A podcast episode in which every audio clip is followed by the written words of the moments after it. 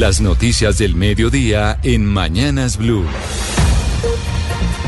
Actualizamos las noticias a esta hora en Blue Radio. Iniciamos con noticias de la operación EXO este fin de año porque cientos de pasajeros salen de Bogotá a diferentes destinos. Se esperan que dos millones de vehículos transiten por las principales carreteras del país. Y uno de los puntos más importantes, como siempre, la terminal de transportes de Bogotá donde siempre hay filas para buscar un pasaje por parte de los usuarios. Felipe García, muy buenas tardes. Situación a esta hora. Hola, sí señor, los saludo desde la terminal de transportes del Salitre aquí en Bogotá y aunque muchos pensarían que iba a estar repleta, sobre todo hoy que es el último día laboral del año prácticamente, ya se viene 30 y 31 de diciembre, pues mucha gente está aprovechando para llegar aquí hasta la terminal de transporte a comprar sus tiquetes y salir. Lo que vemos a esta hora, compañeros, es pues obviamente una gran cantidad de personas, no como todos los años que se veía más aglomeración porque algunas personas han aprovechado y compran sus tiquetes con antelación, es decir, llegan ya a subirse a los buses. Sin embargo, por ejemplo, en el módulo 2 sí hay largas filas pues para comprar tiquetes. Incluso estuvimos hablando con una señora que nos dijo que llevaba dos horas haciendo fila aquí en la terminal y hasta el momento no ha conseguido tiquete. Pues llegué hace dos horas y pues no sé, voy a mirar a cómo están porque tampoco sé cómo y esperar. ¿Qué tal las filas? Largas, dos horas y no he llegado a la taquilla.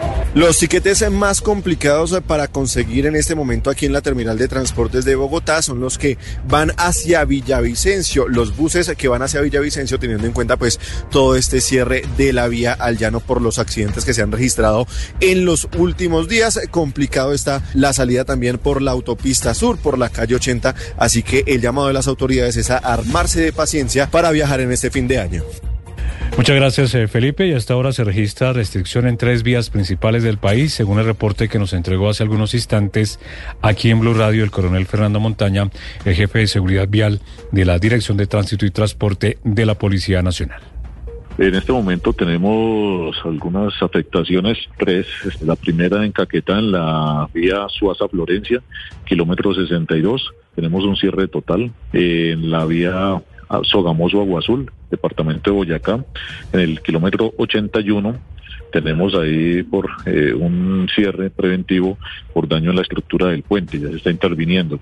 Y en el Cauca, en el kilómetro 75, Mojarras Popayán en la vía, también tenemos un cierre total, ya ese ya tenemos hace varios meses ese cierre. Sí, obviamente hay que hablar de las restricciones de la vía al llano y se había presentado un accidente muy temprano en la línea esto ya, esta última vía está operando normal. Sí, señor, se han presentado dos accidentes, uno en la madrugada, el otro hace unos minutos. Ya la vía fue habilitada y en este momento pues está dando cumplimiento al cronograma que se tiene para el paso de vehículos en otros sentidos. Y el coronel Montaña de la Policía de Carreteras también hace las recomendaciones que nunca sobran para los conductores que se movilizan por las principales vías del país planear el viaje, eh, estar informando cualquier eventualidad que se, que se les presente el numeral 767, verificar el estado técnico mecánico de los vehículos para garantizar que este pueda llegar a su lugar de destino, no exceder los límites de velocidad, no adelantar en sitios prohibidos, atender a las recomendaciones de tránsito y hacer esas pausas activas para evitar el microsueño. Es el reporte de la Policía de Carreteras y mucha atención que hay una noticia bien importante en Bogotá. La CAR con Dinamarca aprobó hace algunas eh, horas la resolución ambiental que permite mucha atención la ampliación de la avenida Boyacá desde la calle 170 hasta la calle 225 en Bogotá. Nicolás Rojas. Mucha atención porque hace unas horas la CAR de Cundinamarca expidió una resolución de 330 páginas que le da vida a uno de los proyectos viales más polémicos para la ciudad. Se trata de la licencia ambiental que permite la ampliación de la avenida Boyacá desde la calle 170 hasta la 225 tomando una fracción de la reserva Thomas van der Hamen. Esta decisión parte de un insumo y fue una audiencia pública que se realizó hace tres meses en la Escuela de Ingenieros, donde la Corporación Autónoma eh, Regional de Cundinamarca escuchó a todas las partes involucradas. Lo que dice esta resolución es que la ampliación de la Boyacá va a tener 5 kilómetros, va a tomar 44 hectáreas de la Reserva Thomas Van der Hamen y va a tener cuatro carriles, dos en el sentido norte-sur y otros dos en el sentido sur-norte. Noticia que va a generar mucha polémica por el tema ambiental. Y la noticia económica la transmitimos aquí en Blue Radio desde muy temprano. El DANE eh, informó que el desempleo sigue cayendo en el país y en noviembre se ubicó en 9% y ya hay reacción del propio presidente de la República. Marcela Peña, ampliamos esa noticia importante desde el DANE. Pues mire, hasta ahora el presidente Gustavo Petro dice que esta es una excelente noticia de fin de año porque tenemos una caída sustancial del desempleo en el mes de noviembre, llegando al 9%. Dice el presidente en su cuenta de la red social X que la tasa de ocupación sigue subiendo, sobre todo en empleo formal, y la tasa global de participación de la población en la economía también. Destaca el presidente que la brecha de empleo entre hombres y mujeres sigue cerrándose. Cierra el presidente Gustavo Petro hablando del tema del día, el salario mínimo. Dice que subió el salario mínimo real en Colombia este año y subió también el desempleo. Y que eso, según él, son datos para una nueva macroeconomía. Acuérdense que mañana el presidente tendrá que tomar con apoyo o sin apoyo de empresarios y trabajadores una decisión sobre el salario mínimo de 2024. Marcela, le iba a preguntar eh, sobre eso, sobre el tema del salario mínimo. Ya se convocó la reunión que estábamos esperando posiblemente entre gobierno, empresarios y los trabajadores. Pues eh, todavía no los han llamado, pero sigue sonando el teléfono y siguen los intercambios de llamadas, digamos, uno a uno a esta hora. Todavía tenemos hasta la medianoche de mañana. Puede pasar algo en cualquier momento y cuando eso ocurra, por supuesto, les estaremos informando aquí en Blue Radio y en BlueRadio.com. Recordemos, eh, Marcela, a nuestros oyentes, la propuesta de los eh, trabajadores y la de los empresarios. Los trabajadores dicen que se bajaron un poquito, ¿no? Se bajaron al 12%, mientras tanto los empresarios no han dado como una cifra pública. Eh, pero están, están cerquita, no están tan lejos ahora. El punto es que después de bajarse de 18 a 12, pues es difícil ya moverse de ahí y vamos a ver si las negociaciones de la ministra pues logran llegar a resultado positivo, teniendo ya pocas horas para que eso ocurra. Muchas gracias, Marcela Peña. Estaremos muy pendientes sobre el tema del salario mínimo. El plazo, como lo decía Marcela, vence hasta mañana a las 12 de la noche. Y cambiamos de tema porque se conocen nuevos detalles del cinematográfico intento de robo ayer de un carro de valores en la ciudad de Villavicencio. Uno de los presuntos delincuentes que murió ayer se hacía llamar el varón de Dios, así se le conocía, y al mismo tiempo tenía un largo prontuario criminal. La historia en Villavicencio, Carlos Andrés Pérez. Yo sé que estás aquí, Señor. Cantando y predicando lo que según él era la palabra de Dios es como se mostraba en redes sociales Ronald Acuña, más conocido como el Loco Ronald, delincuente que estaba vestido con un falso uniforme de policía y murió mientras intentaba asaltar un carro de valores en Villavicencio. Según las autoridades, esta banda ya había llegado a la ciudad días atrás y contaba con una red de apoyo en la ciudad. Al respecto, el coronel Javier Aldana, comandante de la policía de Villavicencio. Estamos tratando de realizar este tipo de investigaciones para establecer el lugar y la hora eh, por los cuales ingresaron a la ciudad de Villavicencio y poder eh, tener como ese arraigo para poder eh, ampliar la investigación que pues, nos permita esclarecer los hechos y tener otras capturas si es el caso. Este hombre se hacía llamar el varón de Dios pero tenía un amplio prontuario criminal. Actualmente tenía una medida de prisión domiciliaria tras ser acusado en el 2020 de dos casos de homicidio.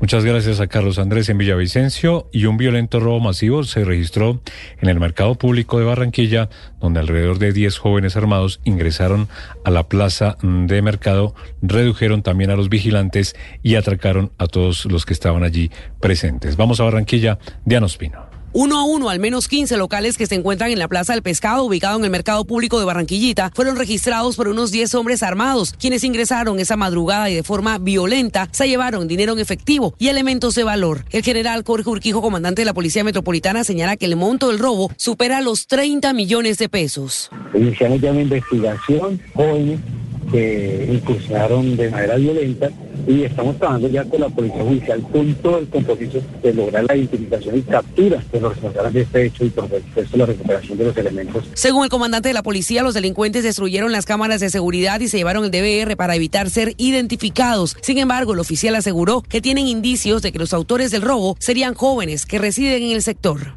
Y de Bucaramanga, nos, de Barranquilla mejor, nos vamos al departamento de Santander. Investigan la extraña muerte de un abogado que estaba realizando una caminata en el cañón del Chicamocha en compañía de su hermano y un amigo. Había llegado de Bogotá y murió cuando se separó de sus acompañantes. La historia, Julián Patiño. Alejandro Pradilla Duarte, de 27 años, emprendió una caminata junto a su hermano y otra persona el pasado miércoles, pero la travesía culminó en dolor para sus seres queridos. Según relató Juan Pradilla, hermano del fallecido, esta no era la primera vez que realizaban esta travesía familiar en Santander, pues les gustaba el recorrido entre los municipios de Jordán Sube y Los Santos. Muy pocos metros antes de llegar se nos quedó atrás, si venía más cansado de lo normal, y en un tiempo muy corto, de unos 10, 15 minutos que lo dejamos de ver, yo me preocupé, me devolví, y cuando me devolví a unos 15 500 o 400 metros del pueblo lo vi sentado en el borde del camino, estaba respirando con dificultad, ya estaba muy inconsciente, sin sus cosas, con la camisa rota en la parte de atrás. Según pudo conocer Blue Radio, la víctima presentaba rasguños en brazos, piernas y en la región costal derecha. Además, tenía una quemadura en el muslo derecho. El reporte oficial de medicina legal fue proporcionado al padre de la víctima, pero no ha entregado mayores detalles sobre las causas de la muerte. El cuerpo sin vida del abogado será trasladado a Bogotá, donde sus familiares realizarán el sepelio.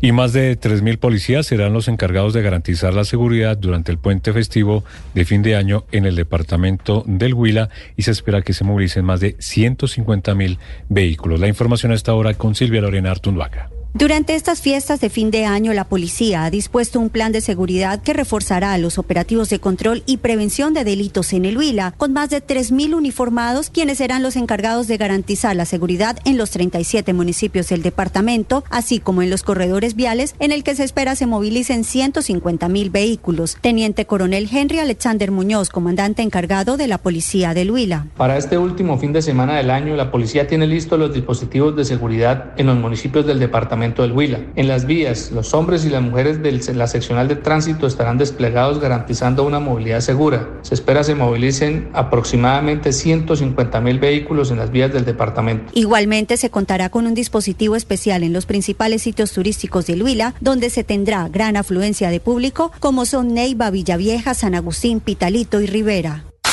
La noticia internacional.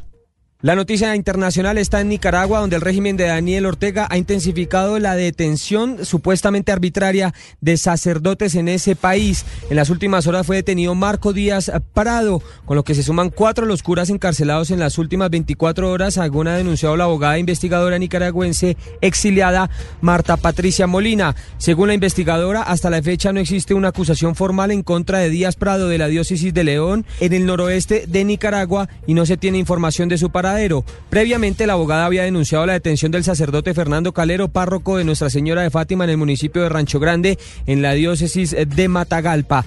Díaz Prado y Calero se suman a los sacerdotes Carlos Avilés y Héctor Treminio, vicario general y tesorero de la arquidiócesis de Managua, respectivamente, que también fueron detenidos el jueves por la policía y civiles. La semana pasada, además, las autoridades detuvieron al obispo Isidoro Mora, a dos sacerdotes y a dos seminaristas. La noticia deportiva.